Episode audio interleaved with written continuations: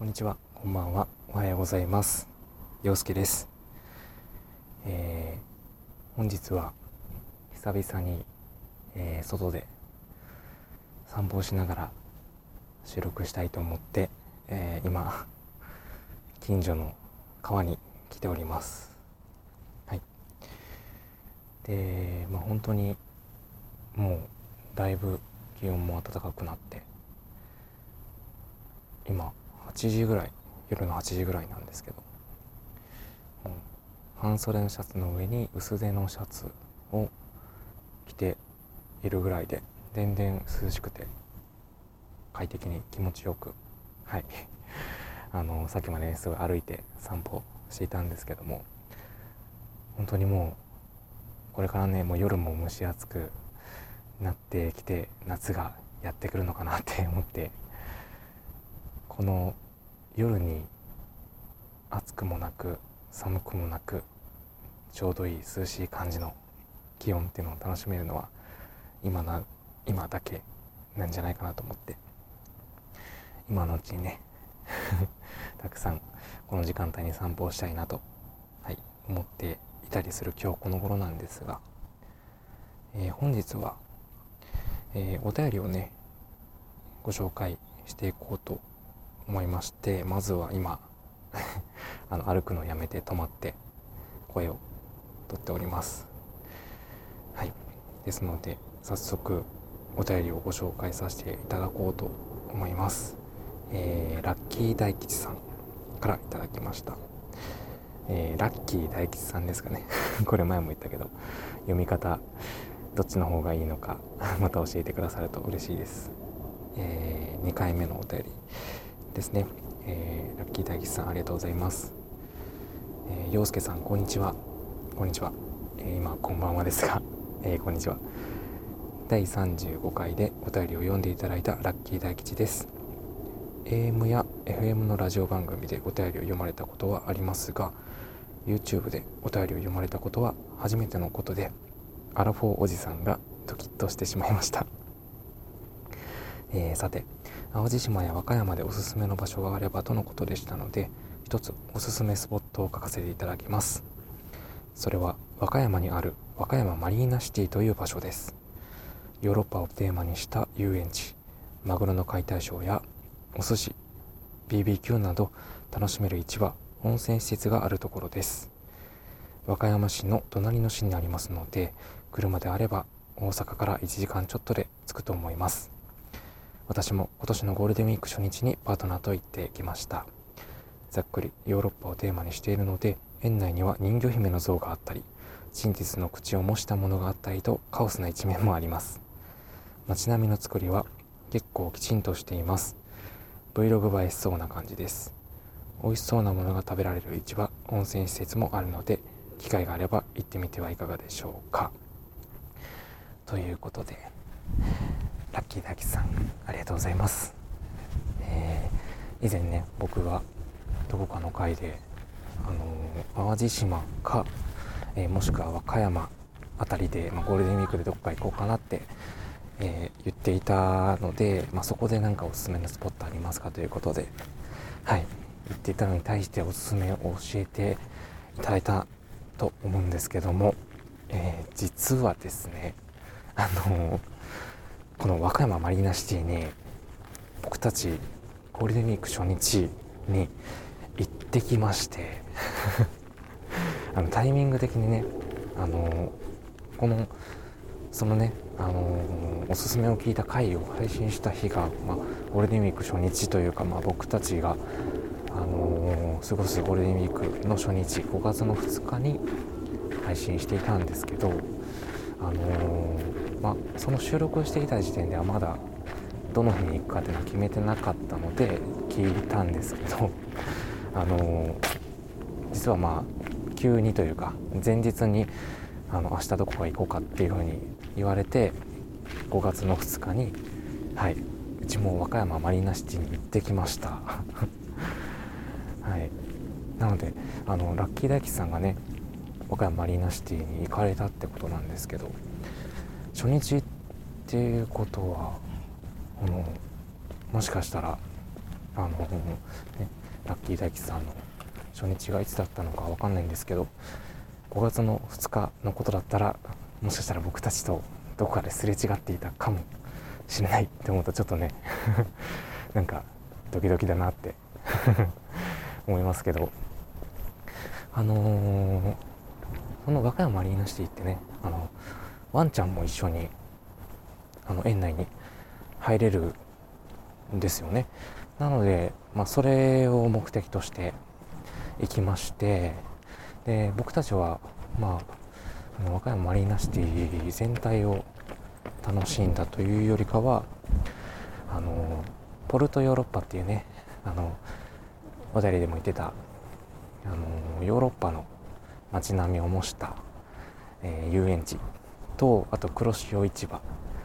はい、の2つに、はい、行ってきました。でもともとはいろいろ調べてた時にあのポルトヨーロッパの遊園地の中にワンちゃんと一緒に乗れる観覧車があるっていう風にな情報をねあの キャッチしていて、まあ、それをあの一大イベントとして行ったんですけど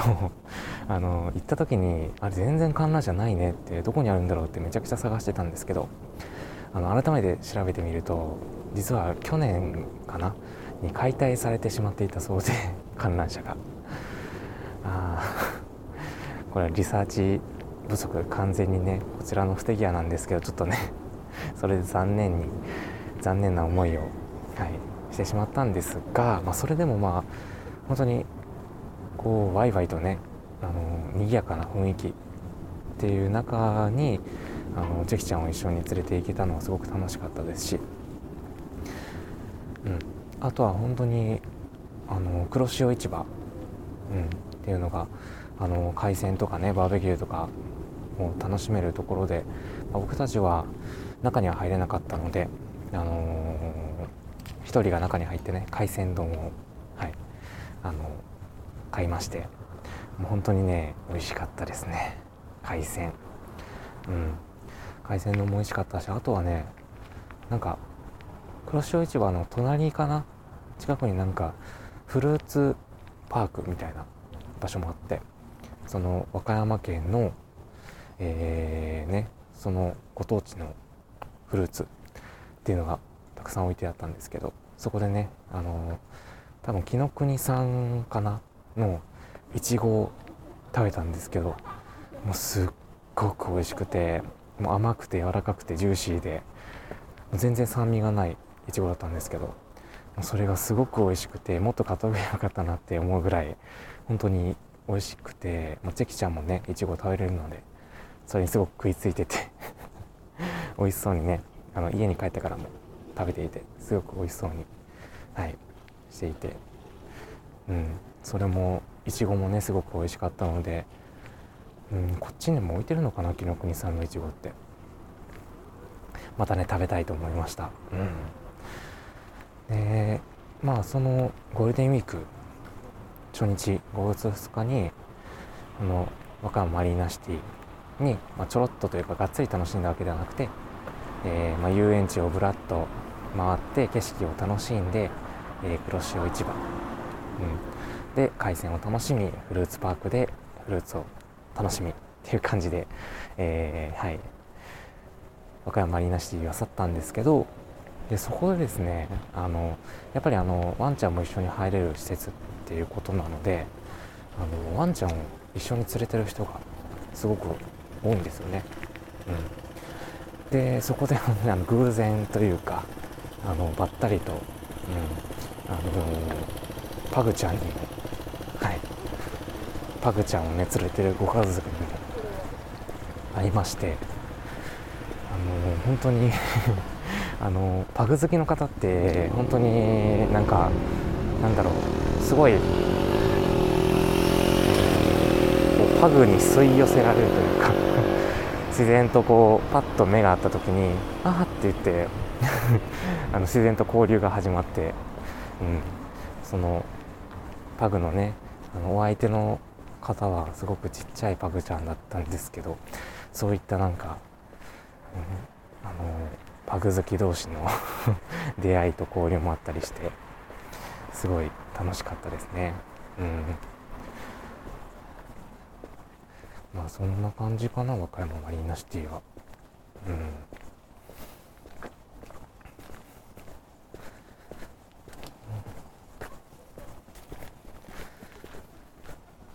とはあとはねその日に帰りにあの臨空のアウトレット、うん、にあの寄りまして。あのまあ臨空のアウトレットもワンちゃん同伴で中にまあショップの中とかは入れないんですけどあの中に入れるみたいで。で行ってみたんですけど本当にあのゴールデンウィークのねあの初日だったからか。すっごく人が多くて。それだけでちょっと疲れちゃったんですけど。でもなんかあのー、一緒にねショッピング関さんと一緒にショッピングしてる気分とか 味わえてすごく楽しかったですし。あとはもう唯一あのリンクのアウトレットの中にワンちゃんの、うん、ワンちゃん専用のお店まあおやつだとかあとはペット系のグッズ服とか、まあ、そういったものが置いてるお店があってそこの中はねワンちゃんも同伴で入れたので、えその中に入って、まあ、チェキちゃん用にね ちょっとお高いワンちゃんのおやつを買ったりも はいしました。本当にまあ初日にねそうやって和歌山行ってリンクのアウトレット行ってってすごいあの詰め詰め込んだ感じで、まあ、すごくね楽しかったんですけどもうん。あのー、すごい詰め込んだ感じで初日にねすごい楽しんだので あとのね2日間その後の水曜日木曜日は ダラダラっと 過ごした感じでしたね。うん。なんかもうなんだろう。久々にそうやってちょっと遠出遠出というか遠くに出かけてすごい楽しかったしまたね、うん、もっともっといろんなところ行きたいなって思いましたね、うん、皆さんはゴールデンウィークどんな感じで過ごしていましたか、うん。まあ、中にはね10連休とかいうね長期休みの方もいらっしゃったと思うんですけどあの僕はあの6連休だったんですけどうそれでもね 6連休休んだ後に会社に行く日本当にしんどくて。あのもう奮奮起自分をね奮起させるためにあえてあの早で1時間早く起きて1時間早く出社して1時間早く退社したんですけどその日は、うん、ゴールデンウィーク明けの初日は、うん、もう今、まあ、ゴールデンウィーク明けて1週間ぐらい経ったぐらいなんですけど。やっとね 徐々にちょっと体が 仕事に慣れてきたって感じです、うん。まあ、今年はね本当にまあゴールデンウィーク終わって、まあ、次の休みって言ったら夏お盆のあたりかなと思うんですけど今年は結構花火とかも開催される予定があったりして、うん、まあまだまだねコロナも続いてないですが結構緩和出かけとかは緩和されるような動きがあって今年の夏はもっと開放的に、うん、お出かけ旅行を楽しめるんじゃないかなとちょっとお祭りとかあるかな あってほしいけどうんあったらいいななんて思ってたりしますね。はい。そんなゴールデンウィークのはい過ごし方でした。